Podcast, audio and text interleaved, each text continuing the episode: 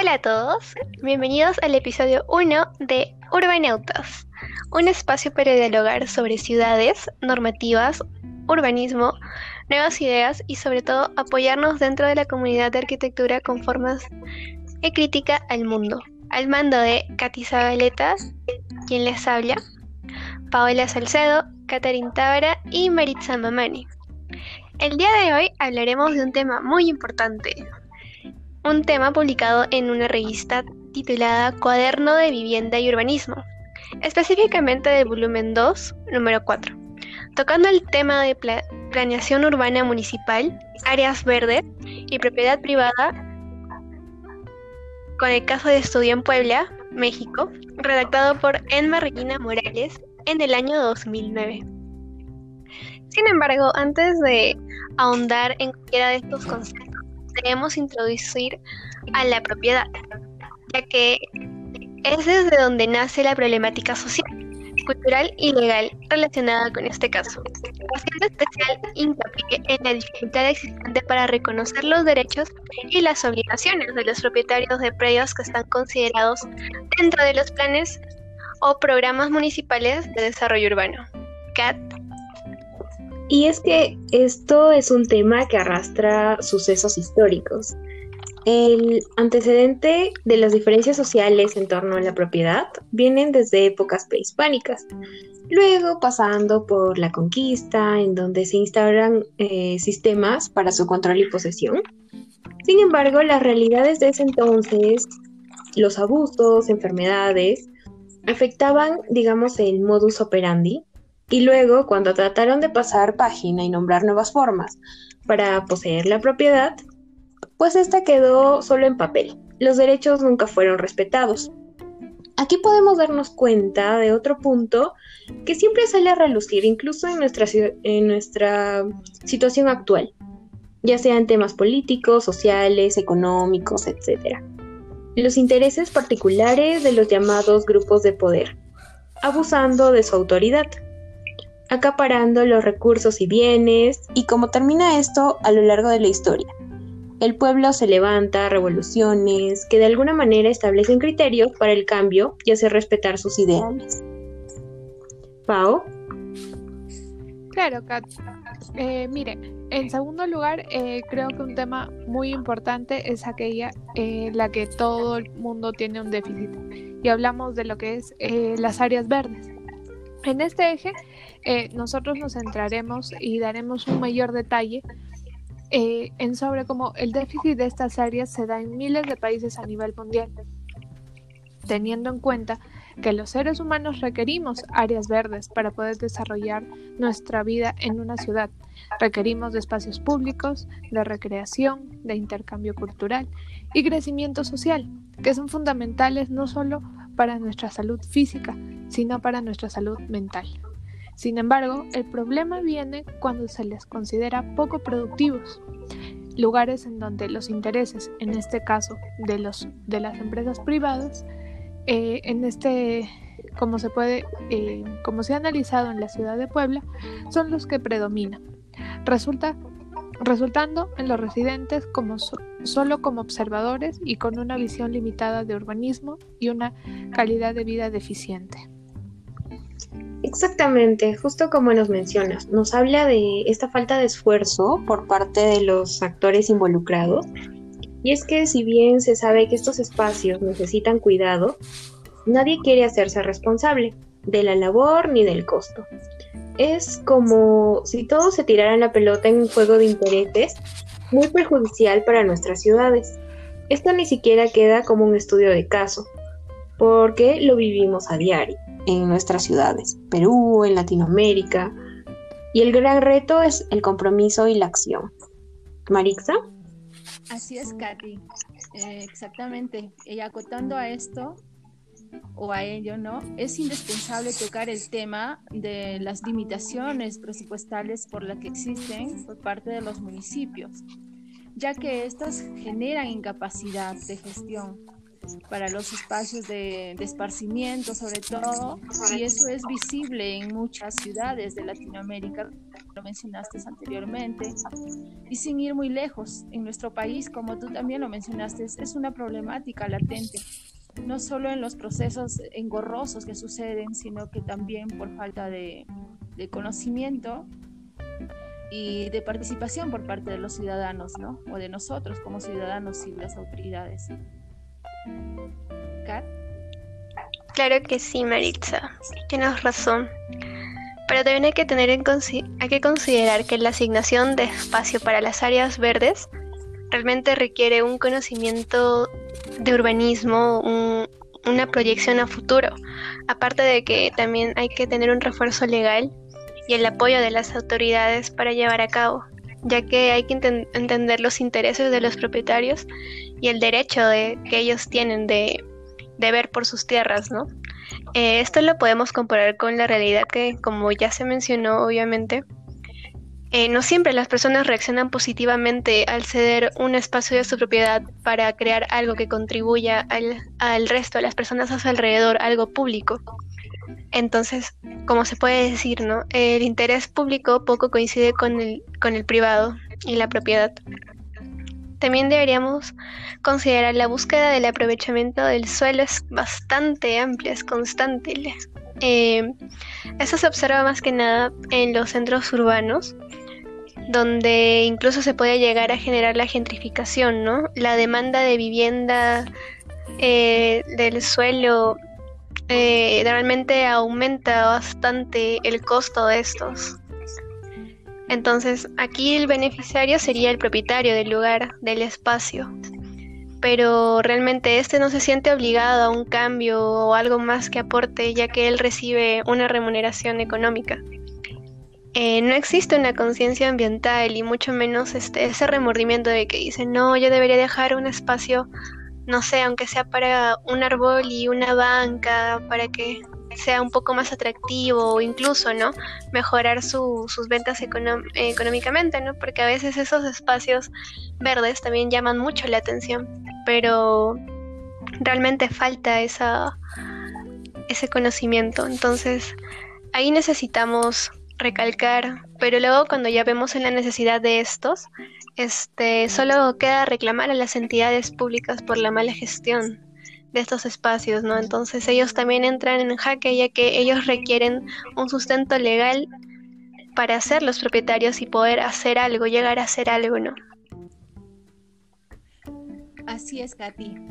Es por ello, es, es, muy importante tener en cuenta el entendimiento de, de, casos como estos, tener un mejor, una mejor apreciación de los puntos valiosos que como referencia tenemos a la complejidad de la propiedad, definir las áreas verdes y sin duda alguna, claro, la planeación urbana y además a ello abordar de esta manera un mejor entendimiento de los planes estratégicos que se hacen frente a las problemáticas sociales que tenemos este, hoy en día, ¿no? Tomar como modelo incluso estos planes de estudio e investigaciones, pero tener la iniciativa de hacerlo en nuestro propio territorio, porque si bien parte de la historia, por ejemplo, de la historia de Puebla, como estábamos viendo anteriormente, se ve reflejada en nuestras ciudades. Por ejemplo, en Cajamarca, donde nos encontramos este, residiendo actualmente. Deben haber características físicas, sociales, medioambientales y, no, y que nos diferencien como espacio físico. Bueno, complementando a Mari eh, y complementando lo que dice el documento, eh, si bien es cierto en la ciudad de Puebla existía una ley de fraccionamiento a los años 70 eh, que demandaba la existencia de áreas de donación, lo cual significaba que debería existir una mayor cantidad de espacios públicos. Sin embargo, la falta de transparencia en el manejo municipal llevó a estos espacios eh, a convertirse en uno totalmente diferente, Tal es el caso como es el, cambio de uso de suelo. Por ejemplo, de pasar de un uso de suelo eh, urbano a un, uso de suelo residencial a un uso de suelo agrícola, entre otros. esto pasó en Puebla, eh, haciendo que estos espacios se convirtieran en comercio y ahora son utilizados para lo que es residencia y ventas eh, de diferentes productos. Como las áreas verdes y espacios de esparcimientos son responsabilidad del municipio en términos de ley, con frecuencia no cuentan con recursos para protegerlos. ¿Por qué? Porque el Estado prefiere priorizar en otro tipo de cosas, más no en la, calidad de vida de cada uno de, de nosotros, permitiendo que la ciudad crezca sin dotar a la población de nuevos espacios y sin conservar los espacios existentes. Eh, como se sabe, eh, es muy difícil que se mantengan áreas verdes en buen, en buen estado, en buen uso por parte de las autoridades. Simplemente las dejan que se deterioren, que se ensucien y nadie les presta un mínimo de atención. Y solo y algunos se usan de forma residual, quitándole el valor, el atractivo que, que todas estas tienen. Totalmente de acuerdo. Tenemos que ser más conscientes, ponernos el reto de ser mejores ciudadanos o también personas ejecutoras. Tenemos que tomar y consumir información para reflexionar, poner en tela de juicio lo que sabemos y conocemos, para encontrar su trasfondo, entender la realidad de estos temas controversiales y la incertidumbre sobre el territorio, propiedad y planeación para que los proyectos no terminen como informes administrativos. Y sobre todo, debemos tener responsabilidad si es que queremos mejores espacios, por ejemplo, espacios públicos en nuestras localidades. Tener la voluntad de participar y reconocer esta importancia, ya que aporta a nuestro desarrollo como comunidad. Muy bien dicho, Kat. Y complementando justamente lo que dices, debemos asumir la, responsabilidad que genera eh, lo que son mejores espacios. Cada iniciativa cuenta. Cada pequeño detalle que nosotros hagamos va a importar, así sea empezar desde casa, proyectos familiares, hasta lograr un cambio eh, realmente importante, pues, ¿no? Y que no solo se, eh, sea una labor de las autoridades, sino que también más personas como nosotros, el ciudadano de a pie, se adapte a este cambio y continúe con las actividades. Y citando una parte del texto que dice, la ciudad no puede ser vista como responsabilidad de las autoridades, sino en lugar de voluntades, donde las voluntades de todos los niveles, ciudadano y gobierno, buscan la mejora del lugar en el que vive. Y eso es muy cierto. Sí, eh, debemos trabajar de la mano con las autoridades dándoles de repente eh, más iniciativa para que se esfuercen por nosotros en conservar estas áreas verdes, ya que trabajando en conjunto vamos a lograr, se va a lograr muchas cosas. Y sí es un tema difícil, porque las autoridades, eh, si bien se sabe, no son lo suficientemente eficientes, pero algo se puede lograr con, con iniciativas pequeñísimas y el y el cambio va a ser muy notorio. Efectivamente, Pau.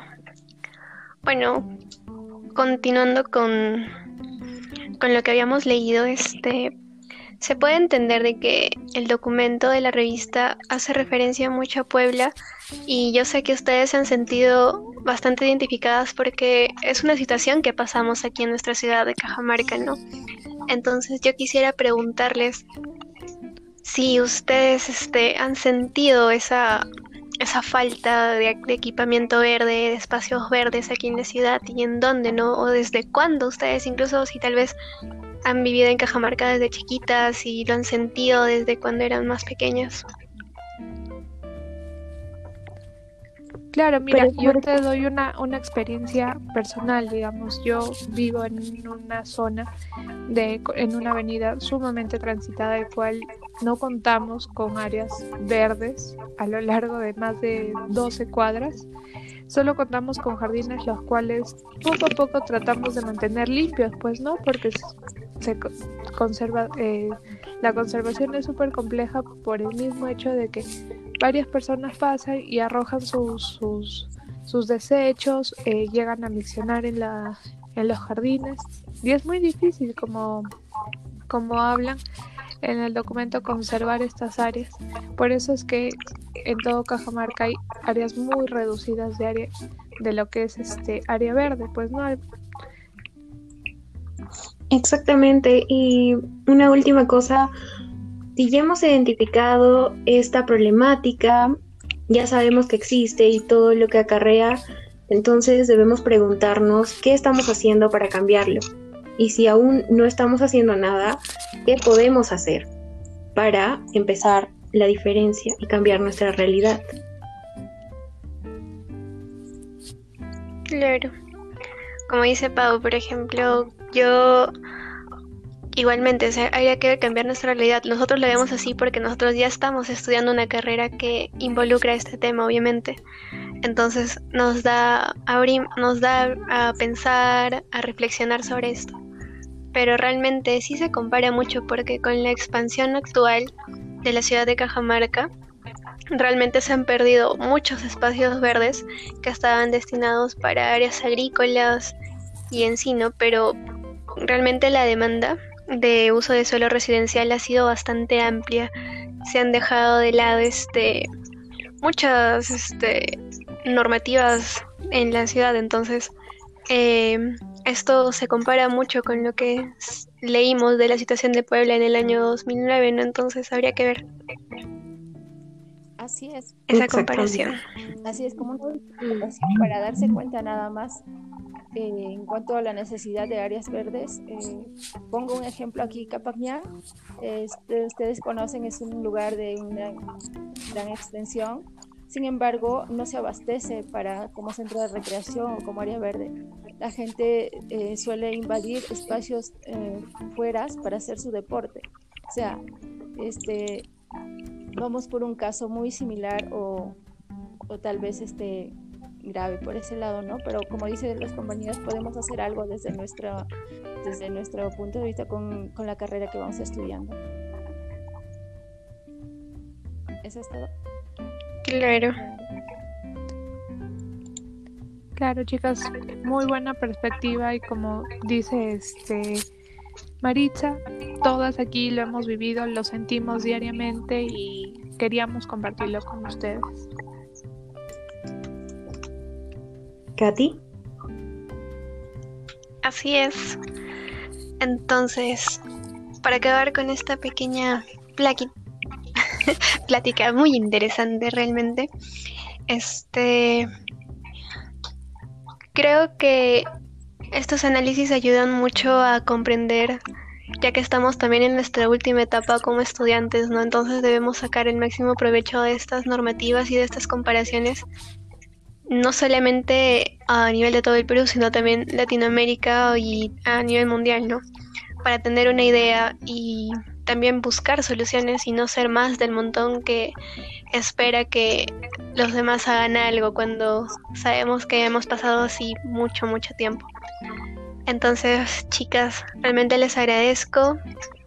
Y pues para finalizar con este podcast, si es que nadie más tiene una acotación, creo que no. Así que para finalizar, agradecemos Agradezco mucho a Paola, a Catherine y a Maritza por sus aportes del tema desarrollado. entender que es de gran importancia y sobre todo ser una problemática realidad, ¿no? Algo recurrente. Entonces, debemos seguir adelante en el análisis. Escúchenos en el siguiente episodio de Urbanautas, que será próximamente. Muchas gracias por su tiempo y esperemos de que nuestra conversación haya sido grata. Que tengan buen día. Hasta luego, chicas. Adiós.